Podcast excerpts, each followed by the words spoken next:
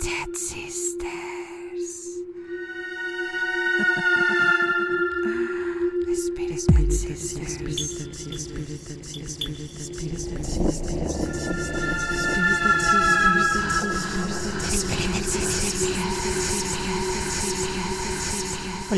Buenas noches a todos. Yo soy Tere y esta noche no se encuentra Cindy conmigo. Estuvo un poquito malita, entonces decidimos darle chance a que descansara y que se pusiera bien. Entonces, Cindy, si estás escuchando esto, que espero que sí, te mandamos muchísimas buenas vibras para que te pongas mejor y ya estés el siguiente domingo con nosotros. Entonces, decidí hacer una pequeña cápsula informativa para también no dejar un poquito de lado el estarles compartiendo un poco de lo que sabemos, leemos, investigamos y nos propone, como cada domingo lo hacemos. Le mando un saludazo a la persona que propuso este tema. Me hubiera encantado indagar y ondear un poquito más en el asunto, pero bueno, eh, creo que como introducción no va a estar mal. Vamos a hablar el día de hoy sobre la doctrina espírita y un poquito sobre la relación que tiene, o que tuvo más bien, Chico Javier con todo este tema. Pero primero lo primero, ¿no? ¿Qué es el espiritismo? El espiritismo es la ciencia que trata sobre el origen y el destino de los espíritus y las relaciones que pueden establecer con el ser humano. Como podemos interpretar, esta filosofía ahonda en las preguntas más profundas que solemos tener, como de dónde venimos, quiénes somos, hacia dónde vamos, ¿no? Se dice que esto es una revelación que no procede de la mano de una persona, un profeta o un colectivo de alguna manera religioso, sino que es una revelación meramente desde el mismo espíritu. Ahora, una de las preguntas que más se hace la gente con todo este tema es, bueno, ¿es esto una religión? Pues realmente no, se le conoce justamente como doctrina espírita al espiritismo, dado que es una doctrina filosófica que tiene consecuencias religiosas, como toda filosofía espiritualista, y de alguna manera toca forzosamente las bases fundamentales de todas las religiones, llámese Dios, el alma y la vida futura. Pero no es una religión per se, una religión constituida, dado que no tiene culto, no tiene rito, ni- no tiene ni templo, ¿no? Ahora, una vez dicho esto, creo que es interesante volver a repetir esta parte de que no posee dogmas, ni cultos, ni ritos, ni ceremonias, no tiene jerarquías, no pide ni admite ninguna fe ciega, ¿no? Lo único que le interesa es que todas las dudas y toda, pues sí, prácticamente dudas que tengas sean completamente comprendidas, ¿no? Está basada en principios independientes de toda cuestión dogmática. Además, a mí me gustaría hacer un pequeño paréntesis en que todo este tema del espiritismo no es como de repente lo suelen pintar en ciertos programas de televisión, series, películas, donde ridiculizan un poco lo que es el sentido de esta doctrina, ¿no? Quitándole un poco, si no es que un tanto, la seriedad a todo lo que conlleva y a todo lo que puedes descubrir y todo lo que puedes conocer, ¿no? Generalmente lo pintan como un tumulto de personas sentadas en medio de una, una mesa y empieza moverse, ¿no? De, ay, los espíritus están llegando. Entonces, de alguna manera ridiculizan este tipo de, de cuestiones y pues la gente pues simplemente lo asocia con charlatanerías o cosas que no llevan a ningún lado, ¿no? Al fin y al cabo, dar demasiada información es poder. Y bueno, ya hemos hablado de ese tipo de situaciones. Quería hacer ese pequeño disclaimer. Tuve que hacer una pequeña pausa porque Marta me dijo que estaba sonando muy seria y que además me estaba yendo como que muy rápido. Marta, ¿te estás dando cuenta que no estoy leyendo? Entonces, calma. Es diferente cuando está otra persona contigo. Ahorita siento que si hablara conmigo sería muy raro. Al menos no es algo que quiero escuchar, así que bueno. Eh, Cindy, por favor, ponte bien porque de repente Marta se pone así como que un poquito, un poquito bossy. Bueno, ahora sí, vámonos a la parte de la historia y del principio del todo, de dónde nace todo este movimiento y toda esta doctrina. Ahora, esta doctrina fue propuesta por el pedagogo francés Hipólito León de Nizard Rivail. Así no se pronuncia su nombre, estoy muy segura de eso, pero bueno, vamos a llamarlo por el seudónimo que él solía usar, que es Allan Kardec. Esto en el siglo XIX, ¿no? En la doctrina espírita podremos encontrar elementos también presentes en otras doctrinas, como el catolicismo, un poco de las reencarnaciones presentadas en el budismo, eh, ojo, con algunas diferencias conceptuales, también incluso el evolucionismo de Darwin, ¿no? Se dice que las cuestiones relacionadas con la vida después de la muerte, o sea, se- la inmortalidad del alma, también son características de esta doctrina que se cree que la muerte es un rito de pasaje en el cual eh, la misión del que se fue ya ha sido terminada en el momento, en el mundo material. Cabe resaltar que la persona que murió o desencarnó no siempre cumple con el éxito de su misión, aunque bueno, ese es un tema ya de, otro contexto, pero vale la pena explicar la relación que se tiene con ella, ¿no? Ahora, vale la pena mencionar que eh, llegó a considerar que el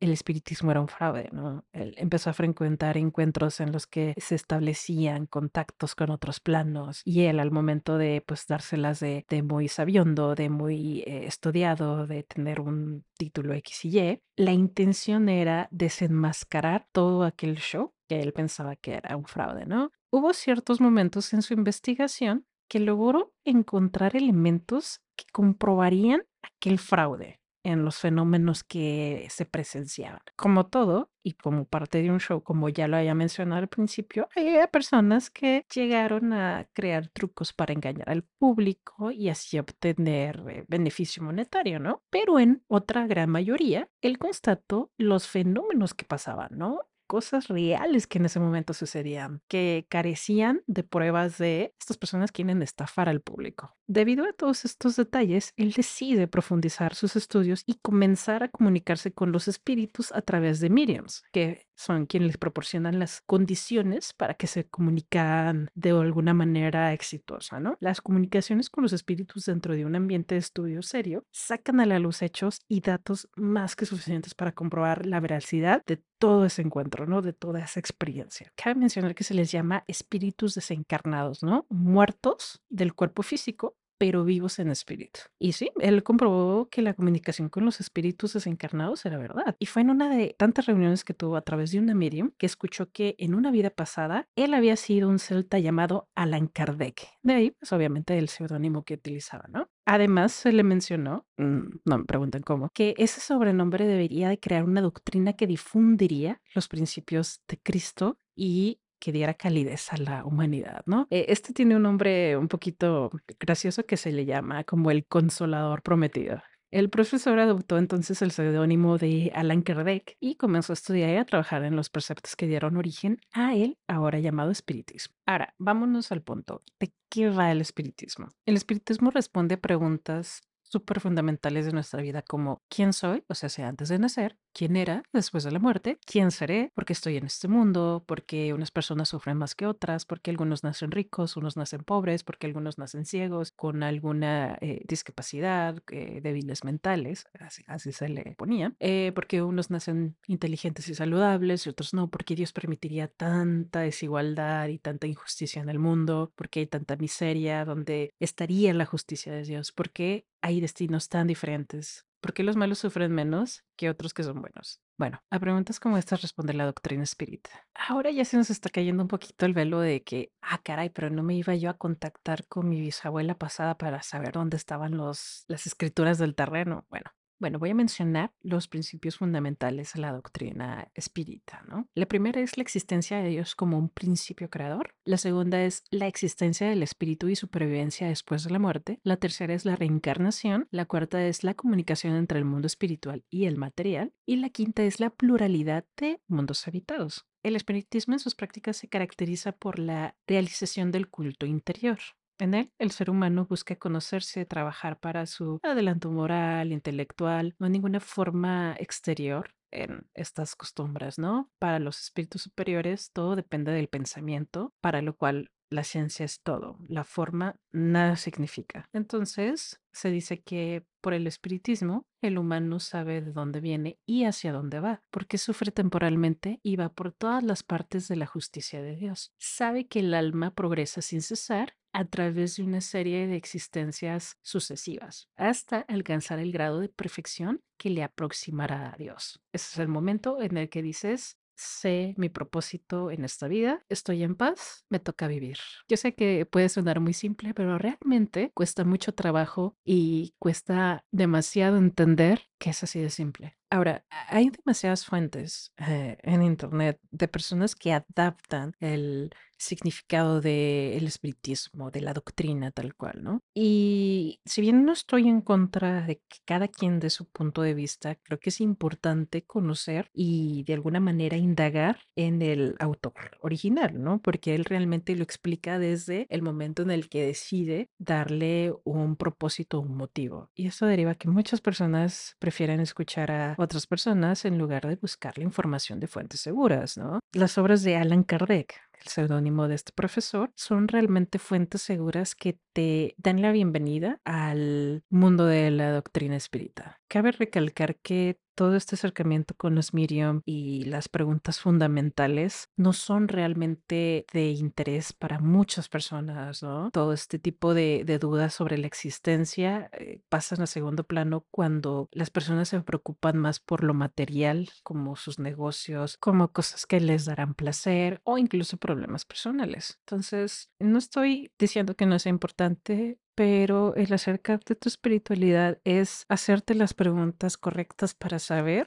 no el proceso, sino a dónde quieres llegar y lo que te toca hacer. Como ya dije, la doctrina espírita proporciona respuestas a preguntas muy fundamentales de la vida y te ofrecen una visión muy amplia y muy relacional de tu existencia. Te ayuda a enfrentar problemas con valentía y resignación, recordemos que una pérdida no significa algo malo, al contrario, todo es un aprendizaje y eso es lo que eh, esta doctrina te ayuda a visualizar. Explica la desigualdad, el sufrimiento y la injusticia en el mundo todo tiene un porqué y un para qué. Ofrece una transformación moral y acerca a las personas a Dios. Ojo, no hay que dejarnos llevar por el Dios que ha creado la religión con la que creciste de chico, ¿no? Veamos a Dios como el creador, como el universo, como la fuente, como le quieras llamar para que nos sientas que nos vamos orillando a un lado religioso, ¿no? Tampoco es la idea. Ahora, para cerrar con eh, la introducción, me gustaría enfatizar ciertos puntos que se me hacen interesantes como un pequeño resumen que es que esta filosofía nos ofrece una interpretación de la vida y una búsqueda de la transformación moral de ti como ser humano. No estamos entrando en positivismos eh, tóxicos de todo tiene que ser bueno y todo tiene que ser positivo y aunque me caiga bien o aunque no soporte a la persona o el momento tengo que ver lo, lo bueno dentro de eso. No, no, tampoco nos estamos orillando a una falsa, una falsa expectativa para forzarnos un camino, ¿no? Como ya había mencionado que no sigue ningún dogma, también no utiliza simbología, ornamentos, ni gestos o signos cabalísticos. Podríamos decir que todo esto es un culto al sentimiento puro hacia ti mismo, al prójimo y al pensamiento equilibrado de lo que es hacer el bien. Bueno, ahora brinquemos a ver quién era Chico Javier. Eh, Chico Javier tenía una frase que repetía constantemente que era, el teléfono suena de allá para acá. Es, era su forma de decir que no podía controlar la comunicación con el mundo espiritual. Hay bastantes documentales, eh, hay documentales buenos, incluso en YouTube, sobre la vida de este personaje. Entonces, eh, recomendados. Voy a eh, pedirle a Marta que me ayude a, poner algunos ahí en los show notes. Y bueno, vamos a darle. Francisco Cándido Javier, más conocido como Chico Javier. Quiero enfatizar que Chico y Javier suelen ponerlo como X. él fue uno de los principales mediums brasileños líderes espirituales y filántropos del país de Brasil, pues.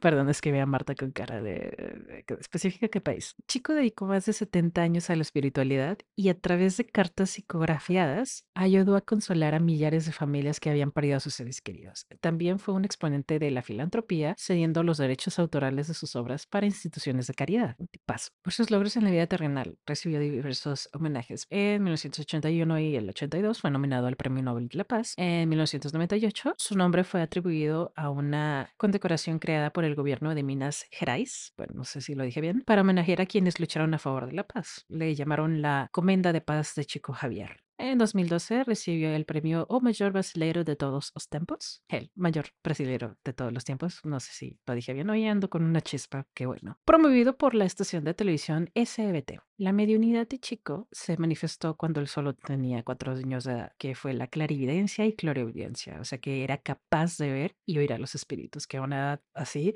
pobrecillo, ni me lo quiero imaginar. Más de una década después, cuando cumplió 17 años, comenzó a desarrollar psicografía, actividad que le ayudó a consolidarse como un medium renombrado. Ahora, algo súper interesante de Chico Javier es que se dedicó a hablar sobre la importancia de aprender de nuestros errores, la psicografía y la reencarnación, además de compartir historias muy impactantes de su vida. Explica que la vida es una escuela en la que debemos vivir experiencias y aprender para evolucionar espiritualmente. Se dice que canalizó más de 400 libros escritos por seres fallecidos, además de que ha donado todo el dinero recaudado a entidades sociales que apoyan a niños y personas mayores que están enfermas. Ahora, de, dentro de sus tantas historias impactantes, bueno, una de las que recuerdo y de las que a mí me, me impactan justamente es el caso de dos chicos que que uno murió de forma accidental y pues el otro sobrevive. Causa obviamente disputas entre las familias porque eh, la familia del chico fallecido está demandando a, a este chico porque le piensan que fue un homicidio. Para no hacer el cuento más largo, Chico Javier entra en, en esta situación, canaliza la energía o el espíritu de este eh, chico fallecido y empieza a escribir, escribir una carta. Lo interesante de todo esto, más que el contenido de la carta, es la firma que al final deja con el nombre del chico. Primeramente le da la carta a los papás. Estos se impactan porque es una persona que ellos ni siquiera conocían, o sea, no, no tenía una relación con ellos. Las cosas que escribía esa carta eran cosas muy íntimas que únicamente ellos con su hijo sabían y lo que más les dio escalofríos eh, mencionan que fue la firma, que era idéntica a la de su hijo, pero obviamente no se dejaron llevar por esa situación, lo llevaron a examinar, a que se le hiciera un buen análisis para determinar que era verídica, que bueno, el grafólogo de- determinó su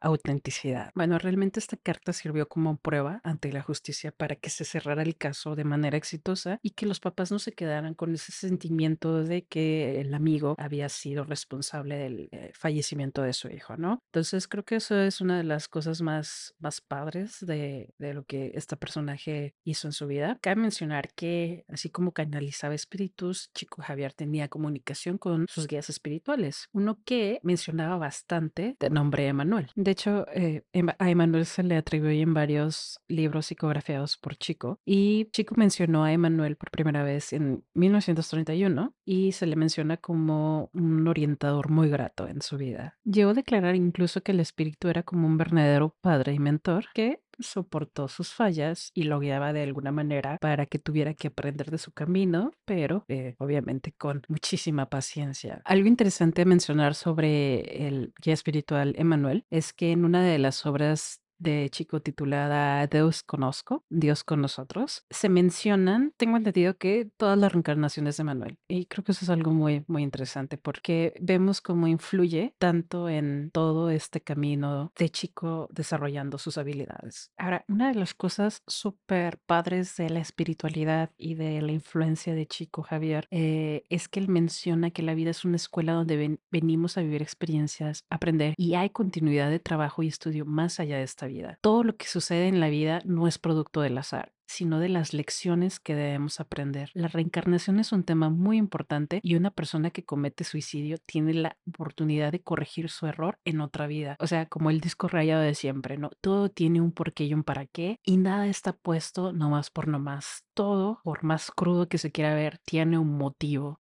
Obviamente, pues no tenemos el guion que tenemos que seguir para aprender y desarrollarnos por obvias razones. Entonces nos toca irlo aprendiendo, irlo descubriendo, irlo desarrollando. Y como todo eso requiere de tiempo, de esfuerzo, pues, justamente es parte del sacrificio que tienes que hacer para eh, descubrir que no solamente es vienes aquí a nacer, crecer, reproducirte y morir. Tiene que haber un porqué. Y eso es lo más genial del tema del espiritismo y de la espiritualidad. No tóxica, quiero aclarar. Ahora menciona que vale muchísimo la pena investigar sobre esta persona porque eh, hay un tema que le pega mucho a Chico, le pegaba mucho, que era el sufrimiento de los niños y, y el dolor de los adultos mayores, ¿no? Enfatiza que la reencarnación es un pilar fundamental para entender el porqué de tanto sufrimiento. Es un tema sensible, es un tema que puede resultar para algunas personas como una justificación al por qué se daña a un tercero, porque un ser inocente viene a sufrir lo que no debe, ¿no? Por eso son temas sensibles, porque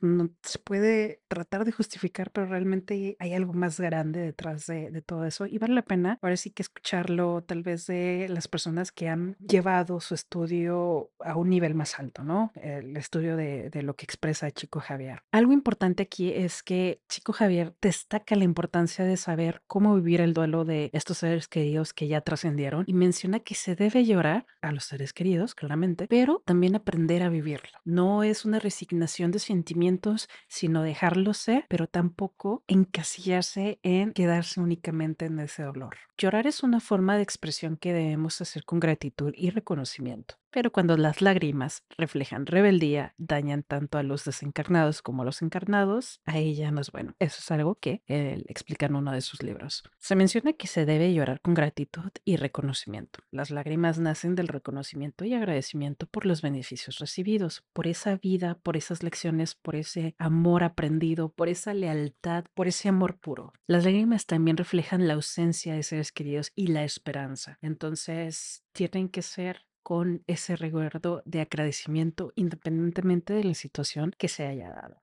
Y creo que esto último es muy importante porque, bueno, me hace acordar un poquito a la tanatología, ¿no? Que es una profesión que, que Cindy eh, labora muy bien, la verdad. Y, y toda esta manera en cómo explica, obviamente siempre hay un tema de confidencia- confidencialidad con sus clientes y lo único que explica es cómo ella lo trabaja, ¿no?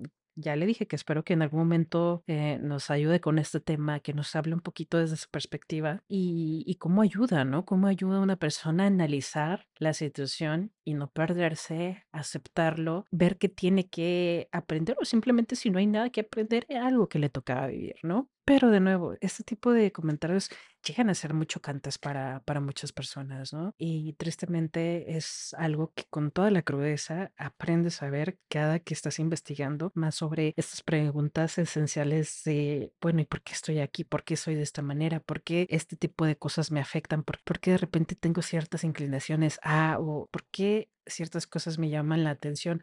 Y es súper importante porque la gente cree que, ay, a una persona le gusta, eh, no sé, mucho X o Y cosa, ay, pues es un capricho, ¿no? Y dentro de las pequeñas cosas hay muchísimos aprendizajes y la verdad es que es un tema muy bonito. Me estoy escuchando tal vez como una persona muy eh, positivista. Es en este momento donde Cindy me dice, eso no existe. Espero que sí exista la palabra.